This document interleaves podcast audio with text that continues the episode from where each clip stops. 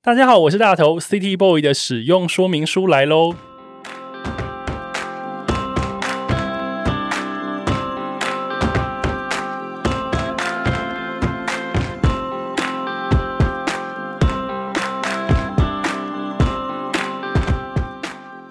嗨，我是大头，欢迎收听 City Boy 的使用说明书。这是一个从 City Boy 角度出发的生活风格节目。每一集我都会邀请一组来宾，和我从各种主题里面找到增进生活情调的方法。所以，不管你是 City Boy 或是 City Girl，都欢迎你一起加入。这一集的主题呢是还想再去一次的北欧，不能远行的日子，一起来做旅行书吧。不能出国日子呢？呃，转眼已经进入第三年了。可是呢，各种想念旅行的心却没有因此被平息下来，而是透过各种回忆、各种来自远方的纪念品、食物、杂志、影剧等等，堆叠出更多想要旅行的欲望。在不能出国日子里面呢，我决定把过往旅行的美好回忆挑选出来，出版成书，并且找来我的好朋友帮我设计、帮我画插画。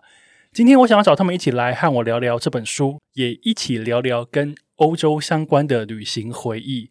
我们要欢迎的呢是设计师谢卷子，还有插画家 Nick。先请他们跟我们打声招呼。来，卷子先来。嗨嗨，我是卷子。Hello，大家好，我是 Nick。对，今天卷子跟 Nick 来到我们的现场，然后这两位都是我的好朋友。卷子呢，其实跟我合作了非常非常的多次。从我第一次开始自己从事独立出版的募资这个活动开始，卷子帮我做了把清迈放口袋，然后开动了男子便当委员会，还有上一本把里斯本放口袋，以及我最近正在募资的这本《Little Me Little Trip》。北欧一人旅日记这几本书呢，都是由卷子来帮我做设计的。他是一个超级厉害的设计师。然后另外一位 Nick，Nick 呢获得了非常多的国际奖项。他曾经在英国留学，然后学习插画以及美术设计等等的内容。那这一次我也找了 Nick 来帮我画书里面的一些插画。那到底为什么书里面会有一些插画会需要 Nick 帮忙呢？等一下我们在节目当中会聊到。这样的介绍，这两位觉得满意吗？我，来，我们对着麦克风说话。我们现在很紧张，但基本上介绍还不错。基本上还不错，是不是？好，谢谢。那因为今天找两位来，其实呃，我们都有一些共同的旅游的回忆，就是跟欧洲相关。因为我近年来非常喜欢去欧洲，我去过葡萄牙，去过西班牙，也去了北欧，所以才想说要出了一本北欧的新书。然后呢，Nick，你之前是不是在英国留学过？嗯，没错。你留学多久？呃，待在那边大概两年，快两年半左右吧。呃，在伦敦吗？对对对，那时候住在伦敦。听起来好梦幻哦！有没有觉得好像是上辈子的事情？上辈没有诶、就是因为记忆还很深刻，所以对我来说好像还是昨天的事情一样。啊 天哪，好厉害！因为有时候我觉得，我觉得有时候那种旅行的回忆都会分成那种疫情前跟疫情后。有时候就觉得哦疫情前的事情感觉好遥远哦，是有一点，对，都会想说那个时候还能，比方说说走就走的买一张机票，然后就去旅行。没错。可能东京三天两夜这种，我是说我啦，或者是说随便就是可以有一个什么十天北欧之旅这种，所以就觉得非常的遥远的回忆。诶，那卷子呢？卷子疫情之前最后一次出国是去哪里？去找我的前同事，呃，去哪里找？哎、哎，去去英国，我去英国找他，所以你也是去英国？对，就是去找他，然后我们再一起去葡萄牙那边。对啊，就圣诞节的时候，是二零一九吗？一八？一九年底，二零一九年底。哇塞！那其实很多人一直旅行，一直都延续到二零一九年左右的时间。因为我也是二零一九年到二零二零年那个时候去东京，哎，去镰仓跨年，然后回来才是疫情爆发的一个状态。哎、那你可能你最后一次远行是什么时候？最后一次也不算远行，那时候是去首尔，这也是二零一九年下半年，好像是十一月的时候吧。那时候跟跟一跟一跟一群朋友去去韩国首尔，结果后来其实我们二零二零年本来还计划了另外一场旅行，是去泰国，但是那时候是三四月的时候吧，那个时候其实就二零二零年应该已经不能出国了。对，然后我们那时候就一直在观望，一直在想说，哎，因因为那时候就是几乎呃，好像那时候都还在中国的部分，就想说是不是泰国会不会比较晚，或者说可以免免免受这个这个灾难，所以一直观望，到后来还是就退票了。可是你后来想起这一个当时在那边犹豫要不要去的心情，是不是觉得自己真的是想太多，可是因为那个时候其实根本还不知道说 会变成这样，对不对？的严重性会怎么样，而且对啊也也还没有所谓什么隔离政策啊，也还没有所谓就是重症死亡什么的，所以那时候其实真的是，这是在在在观望。现在想起来真的是，哎，就是哪有什么好观望的，就是就是根本就没有什么好观望的。对啊，对啊，好啦，因为我觉得，呃，每个来我节目的来宾，每次聊到旅行这件事情，总是会有非常多的，就是要说遗憾吗？还是有一点想说啊，会不会有一种就是，如果在那之前再多出几次国就好了，会有这样子的，有点觉得啊，早知如此的感觉。嗯对。但是因为没有，但是我我但我状况比较特殊，因为我就是那时候才刚从英国回来没多久，所以是二零一九年回来的，呃，二零一八年底回来的，那时候其实钱已经烧的差不多了，烧的差不多了，所以其实而且那时候两年都在欧洲，其实也去过很多地方，所以其实那时候就那那时候就觉得好啦，大家有没有听到我刚刚倒吸一口气？这句没有很明显，没有，但就是 但就觉得好，可以暂时休息一下，所以就因为钱也烧的差不多了，所以就感觉就是可以先把重心放回，好好把钱存回来这件事情。刚刚尼克说他去欧洲，呃，因为他在英国留学嘛，所以他去欧洲了不少地方。因为其实欧洲的内陆机票，我记得还蛮便宜的，对不对？非常非常便宜，有时候比高铁票还要便宜。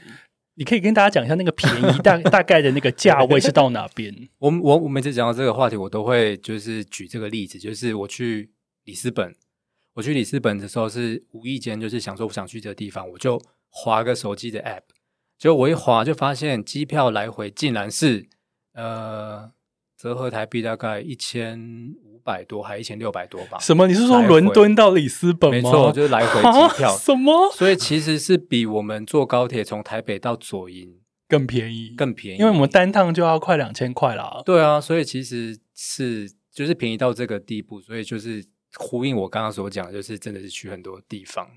好啦，因为我知道 Nick 去很多地方，所以我今天才来聊找尼克来聊欧洲这件事情。因为这一次我们的主题叫做“还想再去一次的北欧，不能远行的日子，一起来做旅行书吧”。所以从这个标题大家就知道说，我们等下聊欧洲的旅行，还要再讲一起做书的事情。诶，那卷子呢？你在疫情之前，你就是一个也还蛮喜欢出国旅行的人吧？嗯，应该说其实出国旅行需要有一个人带着我，不然我我其实也算是工作狂，我会一直就是工作工作。但如果有一个人会强制说我们就是这个这个时候要出国，就说就是才会有人逼迫我一起出去，不然的话我好像就是没有人逼迫我的话，一切不会出国。你是说没有人逼迫你的话，你不会出国？天哪！我觉得我我跟你完全相反的，我是应该是会有人逼迫我，叫我不要出国吗？对，我自己会就是完全跟你相反的状态因。为我们我我那一次就是我第一次去去英国是找 Nick，然后那时候的关键是因为他从英国要回来了，所以我那时候天呐，我没有我没有地方可以住，所以我就在那之前要赶快去，而且我又不能卡到他的毕业展，所以我要六月初就要六月初要去，因为他六月底他学校就毕业展会很忙，所以我必须在他忙之前先去，所以这个就是你知道，就是有另外一种算是有人逼迫我，OK，就是有一个时间的压力之下，促使你赶快来进行这一段旅行。对对对有没有觉得？得好在你去了？对啊，很不错哎、呃，就是因为你那一次去找 Nick，然后你在英国旅行，然后你后来也去里斯本，对不对？呃，没有没有，我们是分开两个不同，就是？OK，一一八哎一七一八年的时候嗯。去找他，然后那个是完了之后我是去西班牙 OK，然后一九年那个也嗯。是去英国找朋友，然后再一起去里斯本，所以是两个都是解哦，我刚你知道搞混了。对英国就是你知道有点转机点，然后 再跑去其他国家的概念。而且我记得你旅行经验很丰富，你还去过印度。对我觉得很不错。哎，我觉得你去的地方真的还蛮多的。因为如果比方说以我的话，我之前虽然说也还蛮喜欢出国，但是我比方说我一年可能去个日本，自己去跟因为工作而去，一年去个日本可能会去个三次五次之类，然后有一些次数是一些短短的快闪，比方说三天这种。所以我一年其实出国次数也已经算还蛮多了。嗯，老实说，我比较难说啊。如果当时再多去一点就好了，我就觉得其实我已经去很多次，但是出国这件事情永远玩不够啊。回到今天的主题，我们想要问，想要 focus 在欧洲这边。我想要问大家第一次去欧洲的那个回忆，你记得第一次去欧洲是什么时候吗？Nick，第一次去欧洲是二零二零一三年，二零那还蛮早的。对我那时候是去，那时候是呃工作辞职了，我第一份工作辞掉，然后我那时候去英国有个短暂游学的过程，所以那时候第一次去欧洲城市就是去。去伦敦，那时候就是去已经去，那就已经去英国了。对，那第一次去欧洲的感觉是什么？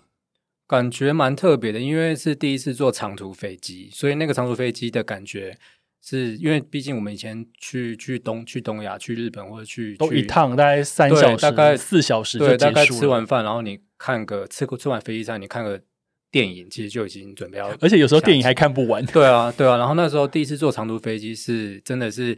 你从上机可能还是白天，然后你经历过黑夜，然后再到看到日出那个过程，所以对我来说是蛮新鲜的。我觉得长途旅行，我第一次去欧洲的时候，我是去那个巴塞隆纳，对，然后中间有转机这样子。我对于长途旅行最大的一个心得就是，可不可以不要一直喂我吃东西？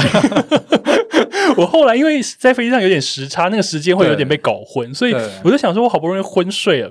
过没一下子醒来之后，好像哎奇怪，空姐又在发餐了，到底？然后可是我就是深陷在那个睡眠里面，我还跟他摇摇手说，我可以不用吃，没有关系。真的，对。但后来会比较习惯那样子的时差，会觉得长途飞行虽然有点累，但是嗯，真的有一种去很遥远的地方，特别是如果你在中间有转机的话，对，就会觉得真的去很远。诶，那卷子呢？你第一次去欧洲是什么时候？就是去 去找 Nick 的时候 哦，那一次就是你的第一次去，就二零一八年呢，很晚嗯，那那一次的心得，你对欧洲的想象？其实我也是觉得第一次坐长途飞机，感觉真的是很微妙，就可以上在上面睡很久，然后电影看到不想看，想说什么时候才会到。然后我那天到的时候，我我我碰到他好像是。六七点的时候吧，但那时候是夏天。你说早上？呃，没有傍晚，傍晚的时候。但那时候天还很亮，因为是夏天。对啊，然后就觉得，他就带我去吃了一个汉堡，什么什么之类的。我也忘了我们是在哪，什么维多利亚什么。对，去 Victoria Station 那边。对对。但我忘记好像带你吃的什么。呃，有一个就是汉堡什么的，但我记得我就是其实都吃不太下。然后我反 anyway 完了之后，我们去他家。我大概洗完澡之后，我马上就睡着了。是因为时差吗？是因为太累？没有，因为时真的是因为时差，然后我就直接整个睡着了。对啊，我觉得能在时间内，可是如果是晚上睡着，那不就代表时差不太不太算有时差嘛？就是那个时间其实有有在一个比较正常的时间下。然后我隔天大概就正常，大概九点起床之后，就时差就已经完全没。你怎么这么棒？而且我我去过两次英国都这样哎，就是当天晚上就极度想睡，然后隔天起来都变成。正常了，时差这件事情，我记得我去我去芬兰那一次，我都是在一个半夜三点爬起来那边看卡通，然后现在到底是几点？然后那个时候台湾好像就是刚好是早上，就是我醒来的时间。因为你都在台湾太早起床了，OK？你是说在台 台湾太规律，所以导致在国外那个规律的时间我调不过了？我们可能过的是国外的时间。你说，因为你平常设计师的职业就是一个对比较日夜颠倒，对，搞不好是有可能。哦，你这样说。恍然大悟，我记得我调时差都调超久，后来我根本就放弃去调这件事情，你知道吗？我想说，OK，整个旅途都在调时差。我记得我去里斯本，我好像调到差不多第五天吧。那 时候不是应该你就快回来了？对啊。就差不多啊！我在波多的时候觉得说哦，OK，我时差调好了，然后差不多过两天就要回台湾。你你去里斯本去几天呢？呃，去葡萄牙，我去葡萄牙，total 应该有九天八九天，所以你有五天都在调时差，但我就无所谓，我就半夜醒来就醒来，然后白天也不觉得特别累，就还好。OK，因为你出国其实会比较呈现一个比较兴奋。就觉得啊，我要去这里去那里，然后到处都很漂亮，到处都是第一次来，然后有很多东西要吃，很多东西要看，然后一个人旅行又想要多取材一点，所以都还蛮亢奋的。嗯，这样，诶，那想要再问，因为刚刚第一次第一次去欧洲的事情，你呃那个卷子是去英国，然后 Nick 也是去英国，对，然后我是去那个西班牙。诶，那后来 Nick 怎么会想说想要在那边念书久居下来？呃，应该说我呃最想念的学校就是在伦敦，所以那时候就是以那个学校为目标去申请，然后再加上、哦又再加上我一直我一直对英国的的不知道，好像就有一种前世的感觉，就就是是前世是你仿佛前世是英国人吗？我都会这样跟我，我都会这样跟自己说，也不是啊，就是我对英国就是有一种，因为我从蛮小的时候对英国就有一种向往。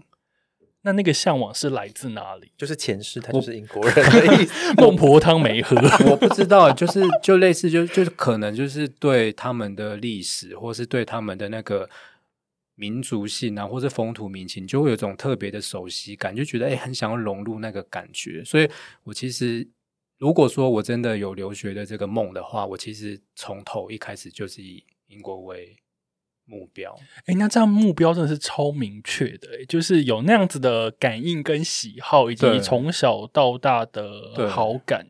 对，因为我本来就是一个目标 很明确的人，就是我认定一个目标之后，我就是就是那个就是没错了，我就是会往那个目标去实践它。听起来好迷人哦。那总之就是你你所定那间学校，后来算是那个是申请还是需要考试？就是就是申请，就是两就是先投作品集嘛，然后后来再飞去面试，然后面试过了之后才才正式有拿到那个 offer 这样你。说飞去面试是，你可能飞了一趟，但他们面试只有十分钟之类这种，对，就是看你这个人，然后你的谈吐什么的吗？应该说还要看资没有料吧？没有，对对对，因因因为你也会带你的东西去嘛，因为那时候其实也是可以线上面试，但是我其实很我其实很不喜欢线上这件事情。你虽然说是刚好想去欧洲玩一下吧？对啊，其实也还好，其实也还好，因为其实这样飞过去真的一趟，其实我也是要花我的所费不赀也是大概要花个以上吧。也没有啦，那时候机票好像是三万出头，所以其实这样至少也是要花个四万多。但嗯是其实我就是喜欢就是面对面的感觉，就像现在跟大头录 podcast 一样。没有，我们现在在线上录啊。对，嗯，对，所以我就是喜欢面对面感觉，所以我就觉得这样子好像跟老师跟考官就是会比较有那种互动的感觉。了解。对啊那你收到确认收到那个 offer 之后，你有没有非常的开心，想说天哪，我终于可以去英国生活了？就蛮高，就是有一种美梦，真的是那种美梦成真的感觉。那你有顺便看一下你的存款簿吗？因为听说英国物价非常高。对，但是就就就头都洗下去了，嗯所以就是把它洗完吧。刚刚讲到物价这件事情啊，也是我去欧洲之前，我第一次要前往欧洲之前，其实我内心有非常多的恐惧，就想说，因为我们去日本，我们可能对于日本的物价，可能就会诶就觉得啊，大概可能东京在哪边，或者然后大阪、京都或者北海道可能会再便宜一点点，然后冲绳也会再便宜一点点，大概会对那个物价有所了解。可是因为对于欧洲，都会一直有一个好像很贵的刻板印象，所以那个时候实际到巴塞隆纳，就是我第一次去葡萄呃西班牙巴塞隆纳的时候，我看到那个物价，我反而觉得想说哦，好像还好诶。比台北再贵一点点对之类的。对，比台北再贵一点点，或是其实好像差不多那个钱左右。台北的物价也很高的意思。台北物价其实非常高啊，然后嗯，然后后来实际再去葡萄牙去里斯本的时候，就觉得哦，里斯本好像就便宜一点点喽，就是其实里斯本嗯更低，我觉得。对，对没错，对，就觉得啊，巴塞隆那都可以，里斯本一定也可以。然后，可是中间去了一趟北欧，我就开始有点紧张，你 就觉得啊，北欧，你知道大家一直一直就是耳闻说，比方说什么在挪威吃一套麦当劳要台币九百这种都市传说，但它应该不是传说吧？应该就是真的这么贵。对，实际上实际上，其实北欧真的是物价有比较嗯高一点。对啊，对，那卷子去英国的时候，你有感受到那种物价的涨幅吗？诶应该说我我去，我是一个就是旅人的身份，我待的天水不多，所以我就是吃很贵，都买，就是因为都来了，对去？找朋友，他们可能就会说，那我今天我在家煮就好了。然后我想说，都来了，为什么要在家煮？因为我我我在 maybe 去了，我那时候在英国待的第一次去的时候，大概我好像只待三哎四五天吧，所以我四五天我其实没有必要在在家煮，我可以我这么多地方，我可以去随便吃什么都可以。而且就是都来到一个异国了，就是要试试当地的谁要在家煮啊美食。懂？对，可是那实际生活上就不一样，对不对？Nick，对，但是因为我实际生活上，我其实也是自己煮居多，所以其实呃，所谓的花费还是可以在可控的范围内。但嗯的确，的确在买菜上面来说，的确物价可能是台湾的两倍吧，两倍，两倍。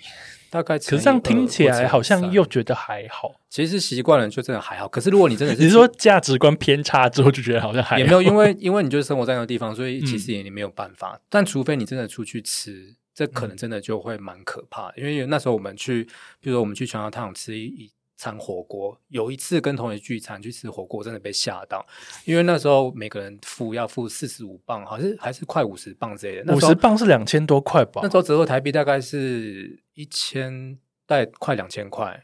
你说一个人，对，所以我然后你们是吃大家一起吃火锅？对，那时候还那那时候还吃那个胡椒猪肚堡。哇塞，还记 得就是对，在中在 在在在中餐也有一家这个，嗯反正就是就是胡椒猪堡。那时候是一一群一吃一桌菜吧，就是带外国同学一起去吃。嗯，那时候去吃完之后，我就被吓到，所以我就尽可能知道谁谁会出去会点的很 很可怕的，我那一场我就我就不会去了。哦 OK，就知道有哪一些是价值观偏差的同学，就是要小心的。对，就是说，哎，这个这个点一点，这个那那个可以点一点，这样。可是你又不好意思说这个不用吧，那个不用吧。对可是啊那那他们其他人会觉得很贵吗？还是他们觉得就差不多 OK 这样？我不知道，因为可能外国人他觉得吃的东西新鲜，而且他也不会常去吃，哦，所以他可能就觉得哦 OK，而且他们本身就是英国人嘛，所以他们可他能们没有物价的感觉啊、对他们 他们没有所谓，就是我们有这种差距，有这种嗯比较值的时候，你就会觉得哎，好像很可怕，他们没有那种感觉。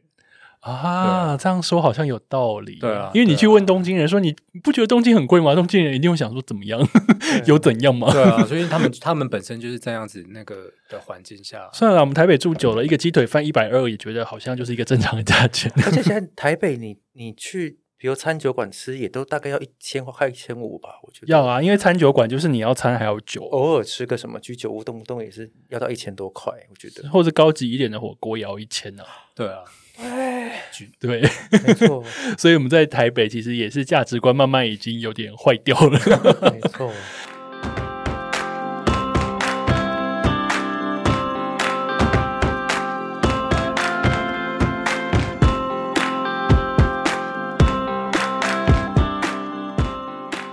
那刚刚聊到欧洲的那个物价，然后接下来我想要问问你们，因为嗯，比方说像尼克，他其实因为在英国留学的缘故，所以他刚刚有提到，就是说非常便宜的那个机票，有让你去非常多的国家。你你算得出来你到底去了几个欧洲的国家吗？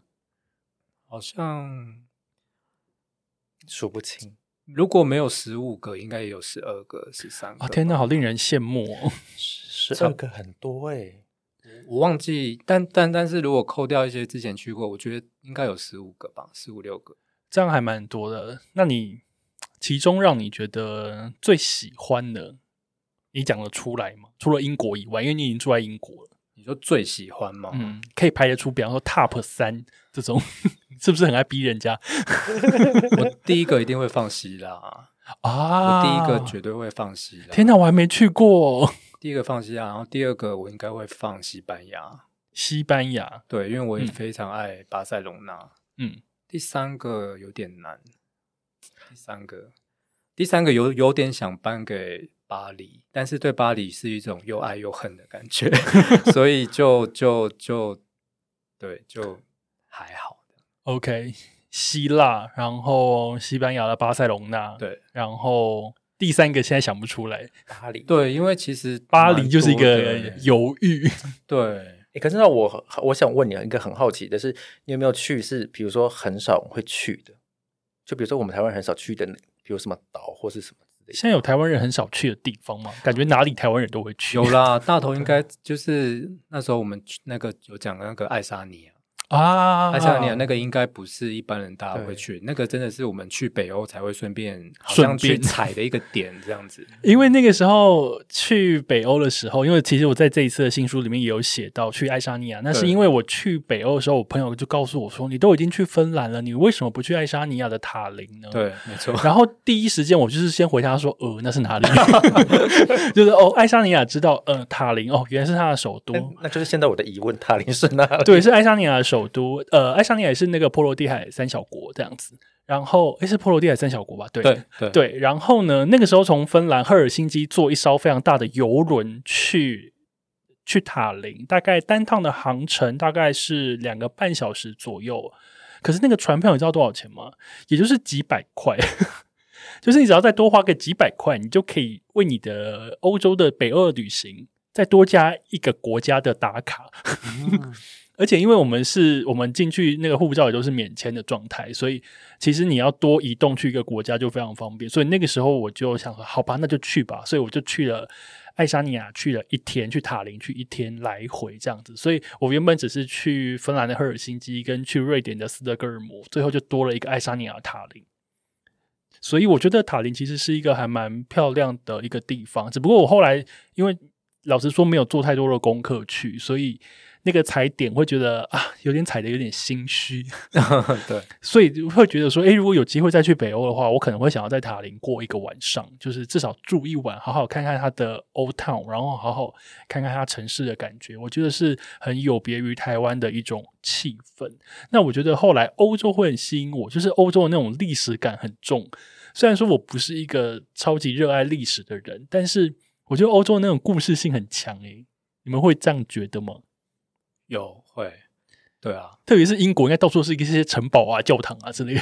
对，因为我记得我第一次去英国就是二零一三年的时候，那时候朋友刚好有带我去那个，哎，突然忘记那个堡城堡的名字，就是也也是皇家的一个城堡，叫什么什么什么堡的，我现在忘，我现在忘记不是了潜艇堡，OK，对 想起来再说它。就是一个，它不在伦敦境内，嗯。它它是在一个地方，反正它就是一个也是皇家一个古堡。那时候我进去的时候，就真的有觉得，哎，好我真的前世是住在这里，没有没 有，就觉得好像真的是有一种中古世纪的英国的感觉，因为嗯。它的那个城堡的那个历史感啊，有点沧桑，然后又是那种土黄色，嗯。然后面对的一个大的庄园的那个草地，你就觉得啊，真的是有你刚刚所讲那个悠久的那个历史文化的氛围在。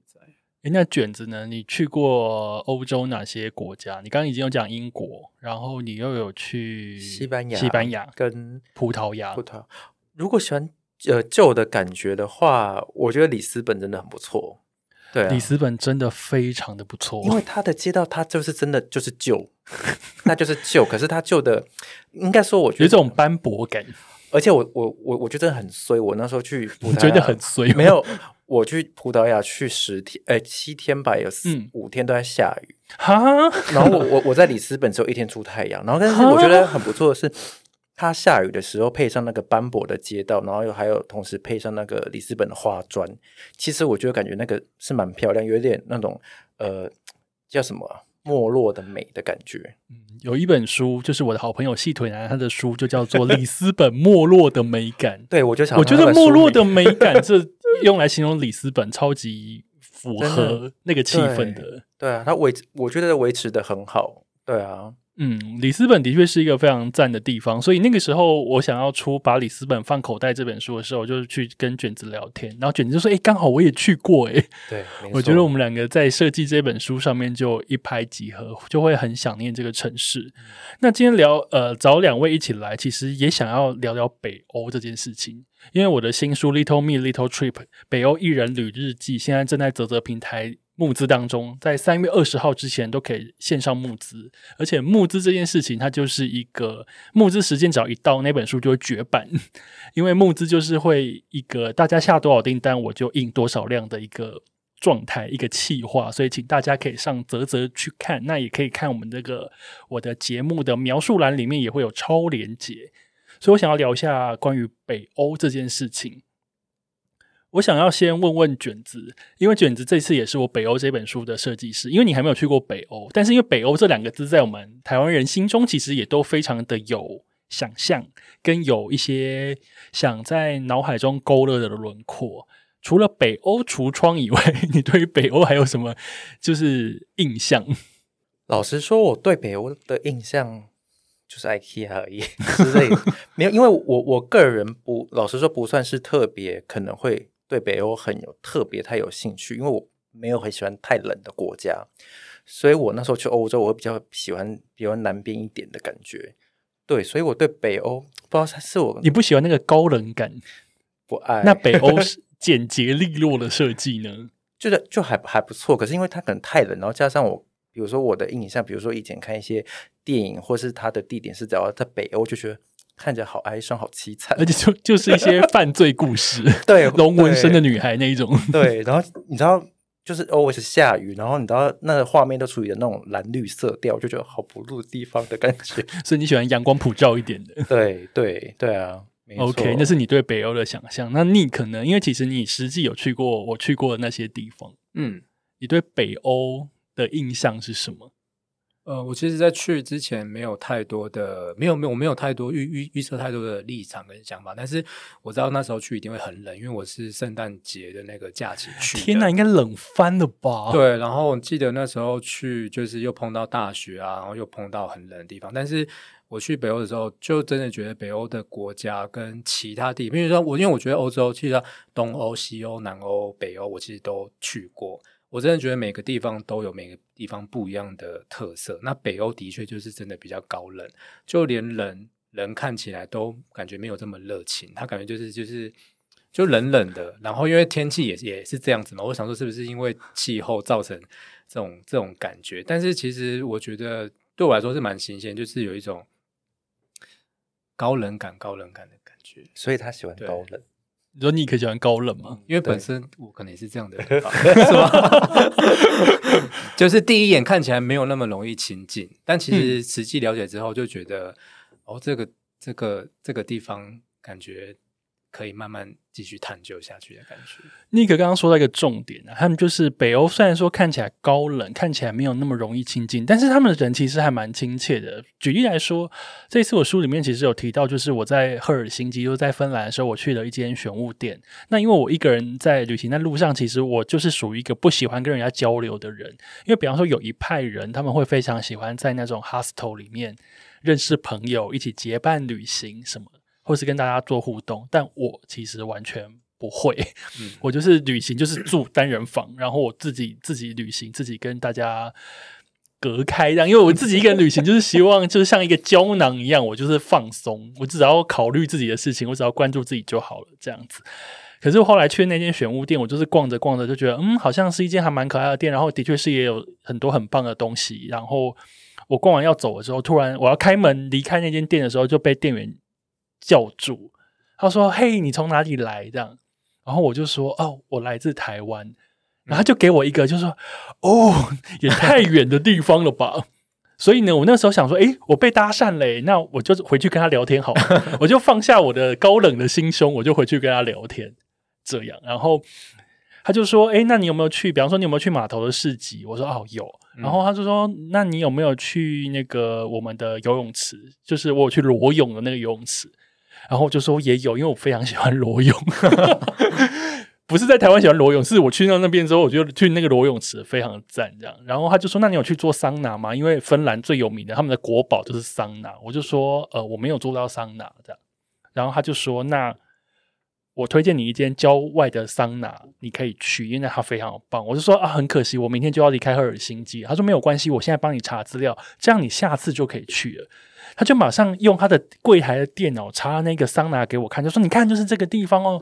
那我帮你问一下那个公车要怎么去，因为网站没有写的很清楚。”他还马上帮我打电话去那个公车站问说要搭几号公车。对，这样。那你有马上去吗？我当然没有，因为当时我已经要离开，我隔天就要离开赫尔辛基，而且那个时候已经是下午了。真的对，可是我对于他给我的那些很温暖的回应跟互动，对我就觉得说天哪，好特别哦！怎么会这么的有人情味这样，因为我们对外一直都会觉得说，不是网络上都会流传那种说每个人心里都有一个芬兰人，大家不晓得有没有看过这样流传的那种内容农场的文章，他就会说，因为芬兰人呃很高冷，他们比方说他要开门之前，要离开家里之前，他就会先去从透过那个钥匙孔那个那个叫什么鱼眼嘛，去看一下外面有没有邻居经过，确认没有之后，他才会开门出去。嗯严重，对，就是他，就是大家喜欢保持距离。然后，比方说，你如果站在公车站牌，你在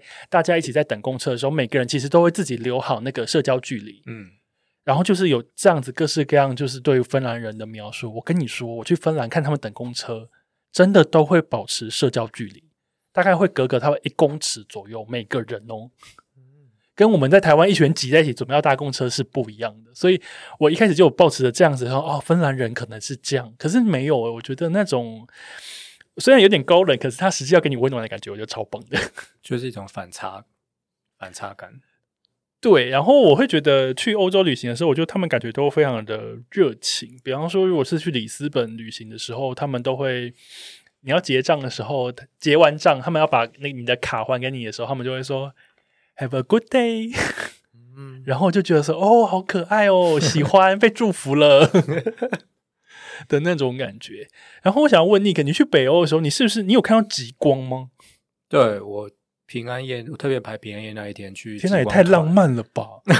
对啊，就是刚好平安夜那一天就排极光团，就嗯跟那个、就是 local tour，就跟他们一起去嗯芬兰的。哎、我那时候不是在芬兰看的、是在罗瓦涅米，就是在嗯芬兰最上面的一个有北极。圈里面，对，他其实已嗯经在北极圈里面，就嗯去他们一个小山丘上面看，嗯，看极光。对，好赞啊！可是如果像极光这种卷子，你会有兴趣吗？虽然说它就是一个很冷的、很冷的一件事情，就是要有人跟我去。所以如果有人就说卷子走，我们去极圈看极光，那好像也可以。哎，可是之前不是前那时候还没有疫情的时候，不是有人说什么他去冰岛玩，就在冰岛遇到全部都是台湾人，冰岛充斥着台湾人这件事。我记得有一年廉价，就是我我也去欧洲，因为因为其实我觉得，因为欧洲那个后来的机票变得比较便宜，然后所以大家就是会就是大批人会前往欧洲。我记得因为以前我还记得二零一二一三那个时候，我开始查欧洲机票的时候，去芬兰好像要四万多块。你知道我后来去芬兰花多少钱吗？一万五，没有一万二。那么便宜，一万二就是你你是可以有用什么里程？还是没有没有没有没有，就刚好一个机票在特价，好便宜哦。然后一万二就其实就是一个去东京的钱。对所以你是直飞呃，赫尔我辛基吗？中我中间有停那个停阿姆斯特那个不是阿姆斯特丹，停那个中东那边的国家。哦，你是坐啊，卡达航空，我坐卡达航哦。空，中间停卡达这样子，嗯，是不是超级便宜的？对啊，所以后来我记得有一年，呃，有看到很多人在冰岛打卡，我也有点就想着，呃，怎么这么多人去？那是 苗栗吗？我是澎湖，对啊。但对啊，现在因为疫情，好像还没有看到人在冰岛打卡。因为疫情没有办法，大家哪里都不能去。这样，那我想要问一下，就是二位，如果有机会让你们再重返欧洲的话，如果是比方说今天啊，疫情已经解封了，然后让你挑一个欧洲的国家重返，你会想要选哪里？卷子？我的话，我如果是就我去过，如果是我没去过就不讲。然后如果我去过的话，我有两个，就是有一个是那个里斯本，我是觉得真的很不错，因为它，我我觉得那个，因为你上次去都下雨，对，而且我我一定要夏天再去，然后我觉得那个夏天真的很棒，而且本本身我就是你知道自由业，我就是可以带笔电去 两个礼拜，不要想着工，作了好吗？就在那边两个礼拜，而在那边且我 work from home 它可爱的是它，你可以都走路，我也可以走路逛完整整个哦，里对啊斯本。，没错，那种感觉，而且你可以从，因为它是有点丘陵，可以从高处，嗯然后直接看到尽头的海，嗯。那个画面就很漂亮。对啊，我记得我那个时候去里斯本，我跟你不一样，我就是一个 lucky guy，你知道吗？我每天都晴天，你看你是十月，对我好像是九月、十月去的，然后是一个大晴天那种，好好哦。对，然后就是每天都过得非常的开心，就觉得啊，天哪，这个怎么可能天气这么好？因为你过你住台北住久了，你会觉得离开台北，如果看到晴天，你会非常开心，特别是看到一个就是里斯本的晴天，没错，这样。对。你刚刚讲说你第一个最想回里斯本，那第二个呢？第二个的话，我觉得很特别，是呃，之前去西班牙有一个地方，就是我去了西班牙，可是我老实说，我没有很喜欢巴塞隆纳。我为什么？他你旁边太这一位刚刚把巴塞隆那放在前几名，我我就是要跟他作对啊，没有，就是我应该应该说，我们那时候去呃，你不喜欢高地地吗？狂逼问，是也喜欢。应该说，我们那时候去西班牙行程是先去马德里，然后再去塞维亚，再去去巴塞隆纳。所以我前面去了那两个地方之后，我就觉得很不错。所以本来对巴塞隆纳有更高的期待，但我觉得它也不差。可是我个人的喜好，我喜欢我我想要再去那个有一个地方叫塞维亚。我知道塞维亚，对我觉得是有 Sevilla 吗？对对，我觉得很不错，就是它它也有一个小镇的感觉，然后有那种，因为我觉得在巴塞隆那比较都市的感觉，可是在那个地方它比较像是一个小小小小小地方小镇的感觉。嗯，然后我们那时候就是在那边散步，然后去斗牛场玩之后，然后晚上再去听什么佛朗明哥或什么之类，然后再散步回呃旅店的路上的时候，就是又有经有轻轨经过，然后刚好我们那个地方就是呃旁边是个大教堂，然后旁边有轻轨经过，然后晚上又很凉，然后我就觉得那个感觉真很不错，我喜欢那种小镇的感觉。你描述那种欧洲小镇的画面非常立体，但我好像完全可以理解你正在说的，因为我记得我去西班牙去呃，不对，我去葡萄牙去波多的时候，其实因为波多是一个很多雨的地方。老实说，我在里斯本每天都天气都很好，可是我去波多就是仿佛是是去波多淋雨的 的那种感觉。我去波多也是每天没没有晴天了，就是对，可是那个时候我在旅馆，我我住在一间非常漂亮的旅馆。大家如果有买我的书，把里斯本放口袋，可以看到我特别为那个旅馆写了一篇非常长的文章。因为我那个时候光是待在旅馆里面，我就觉得非常的幸福。然后在一个有点冷的下雨的傍晚，然后在旅馆里面有点冷，然后阳台的那个门没有关，我半掩，然后有一点点凉意进来，然后从外面传来那个教堂的钟声，因为傍晚了，有个教堂的钟声，我觉得那个气氛非常赞，至今一直在我的心里，非常是一个印象鲜鲜明的一个回忆。即便那个时候我是在旅馆里面看《荒唐分局》，但是我会觉得那个气氛超赞。诶，那 Nick 呢？如果能重返欧洲，你第一个会选英国吗？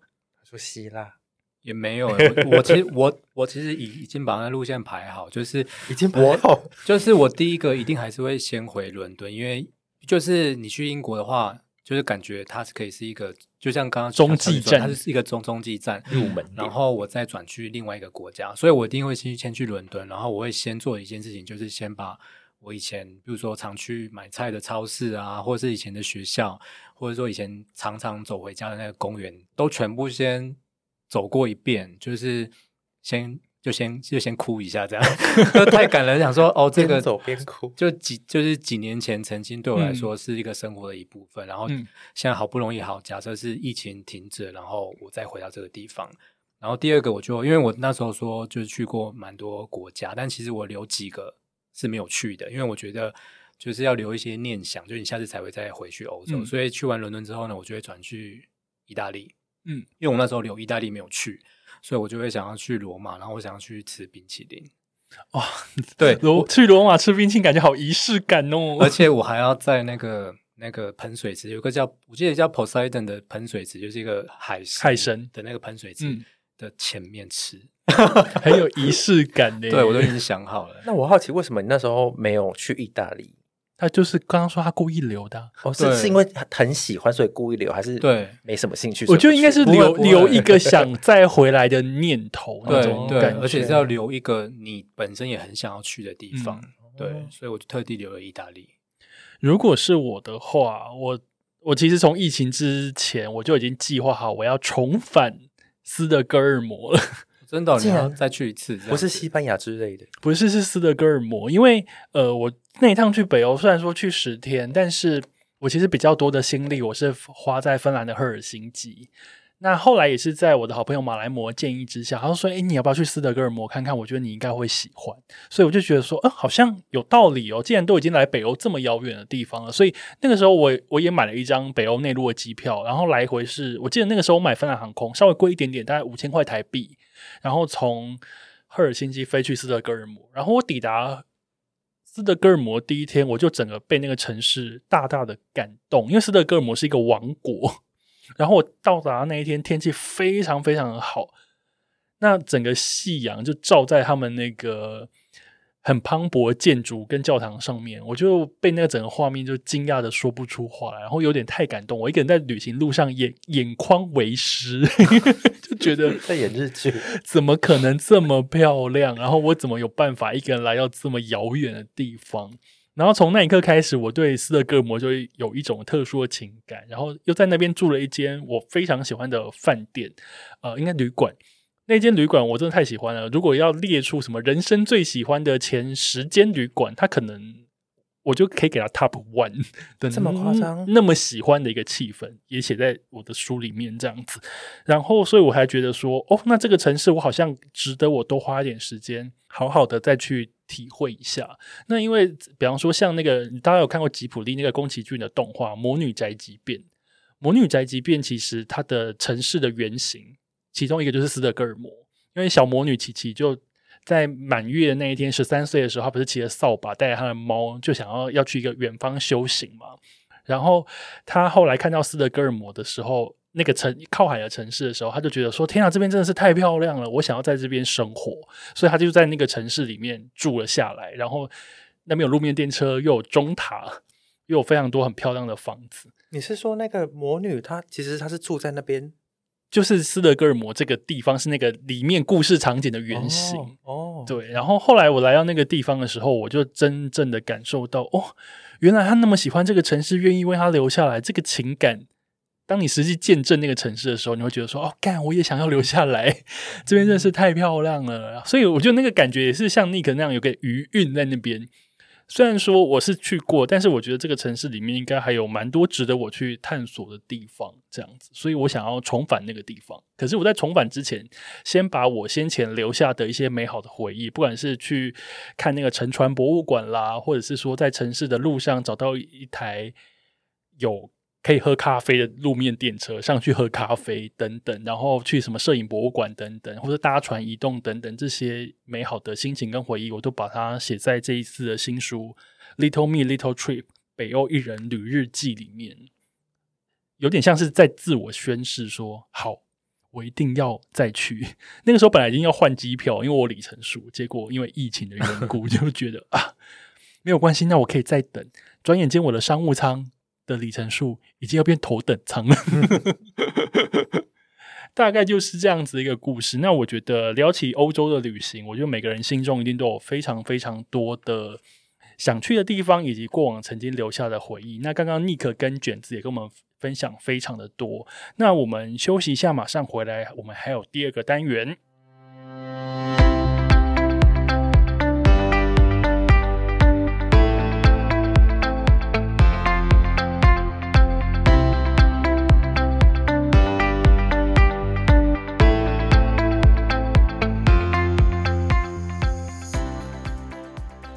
欢迎回到 City Boy 的使用说明书。那今天呢，我们的主题呢叫做“还想再去一次的北欧，不能远行的日子，一起来做旅行书吧。”那刚刚讲完欧洲的部分，接下来第一个单元呢，就是一起来做旅行书吧。就坐在我对面的是我两个，这一次呢，在新书里面呢，我的得力好伙伴，一个是设计师谢卷子，嗨，然后另外一个是插画家 Nick，Hello，大家好。这两位呢，是这一次我在独立出版这一本《Little Me Little Trip 北欧艺人旅日记》的时候呢，我两个得力的好伙伴，一个是设计师，一个是插画家。我想要先问你们两位，听到我要出北欧这本书的时候，心情是什么？卷子。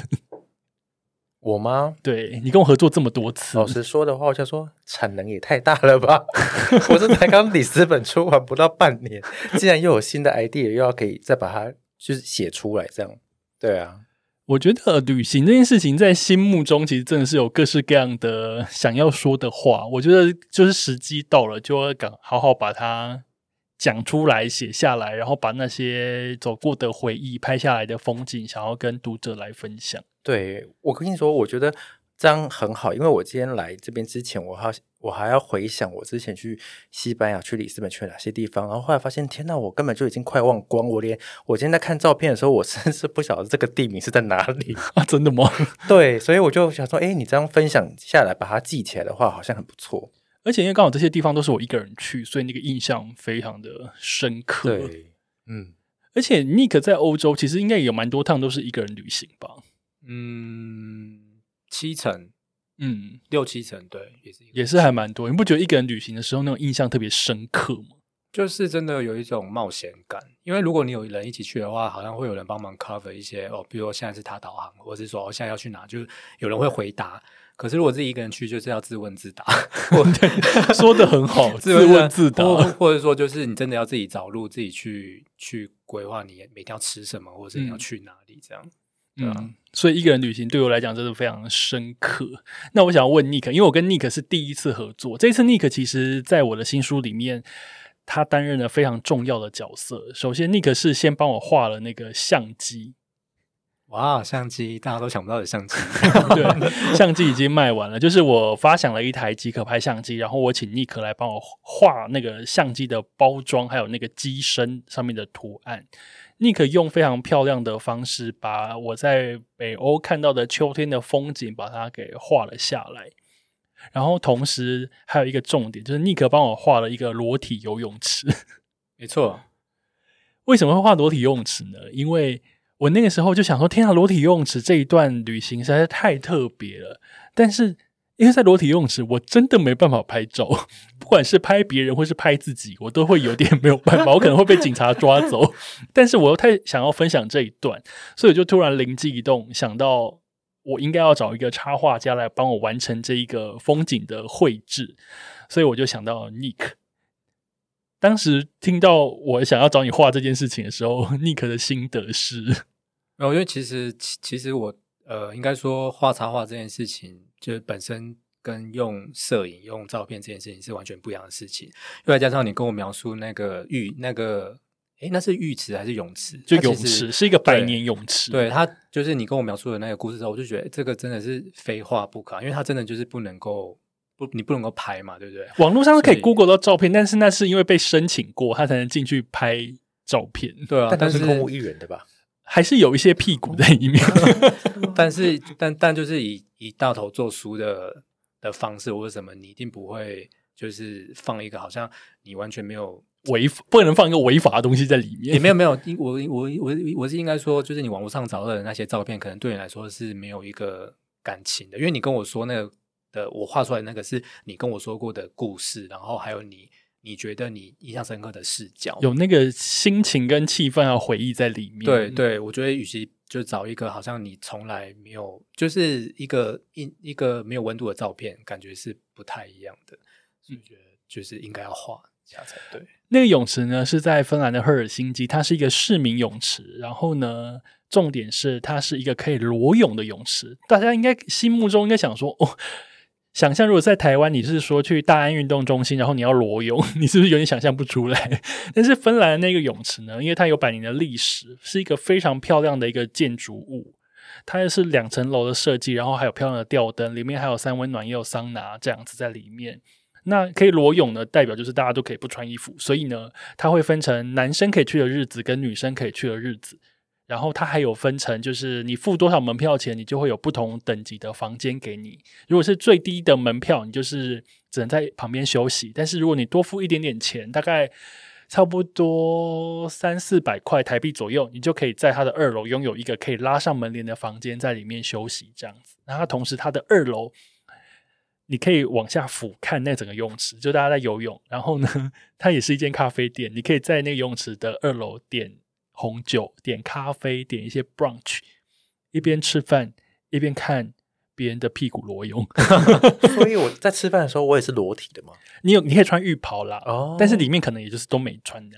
哦哦，对，就是这样子一个非常美妙的地方，所以我觉得我非常感谢尼克把它画下来。到时候在我的书里面，你可以看到尼克帮我画的这些泳池的细节。也敬请期待。照片不能拍的地方，画就没有问题了。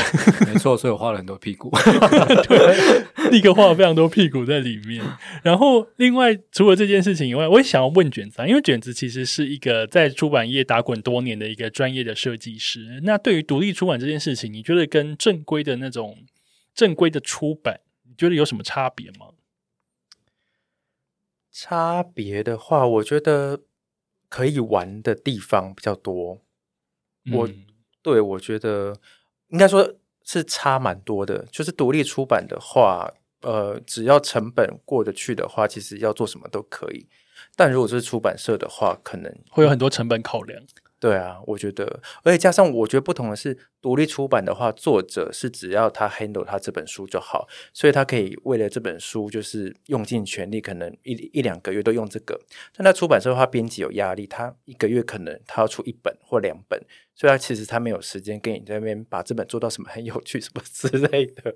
他有他的那个时间要出书的考量啊，什么之类。然后有时候可能因为我有业绩，所以他们可能也出可能自己没有那么擅长的书，这也是有可能的啊。对啊，因为独立出版的话，我个人就是因为我自己想要出什么样的书，我自己就去 handle 那整个企划跟内容，然后一直每天想到什么就跟卷子说：“哎，卷子这边我想要做这个这个跟那个。”就是一些特殊的包装跟设计，我觉得呃，独立出版的余裕还蛮多的。对，没错，可以玩的东西也很多，所以我们至今也是做了不少。我们历来的书里面也做了不少跟呃主流出版不一样的一些特殊的设计。对，在里面。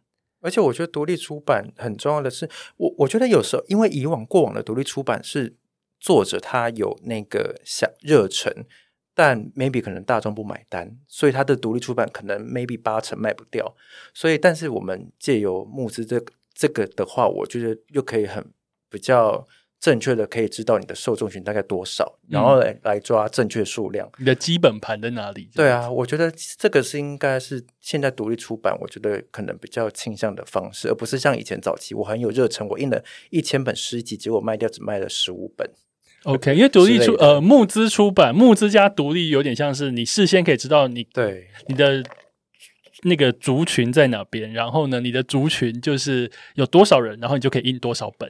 对，没错，这样的确是一个独立出版跟那独立出版，然后再加上募资这个形式的一个有趣的地方。诶，那 Nick 其实你也做过独立出版的东西，对不对？独立出版的作品，对，你觉得当时你自己在做独立出版的时候，你遇到什么样子的挑战吗？我觉得蛮多的，因为其实一开始你没有跳进去的时候，其实你会不知道有这么多美嘎。但实际上进去做的时候，其实我印象最深刻就两件事情。第一件事情是成本控管这件事情，真的，因为就像小卷刚刚说的，就是独立出版，你可以比呃呃一般的出版社就是玩的东西或是用的东西可以比较多元一点。所以当你有这些想法的时候，请呃厂商报价或者请什么报报价的时候。每次收到报价单就会倒 倒吸一口气，然后就会想说：好吧，那我舍去一点什么东西，舍去点什么东西，然后最后就是一种这种这种拉锯战的感觉。然后第二个，我觉得印象深刻的是，就是呃，行销这件事情对于做独立出版也是蛮重要的一环，因为你做独立出版也。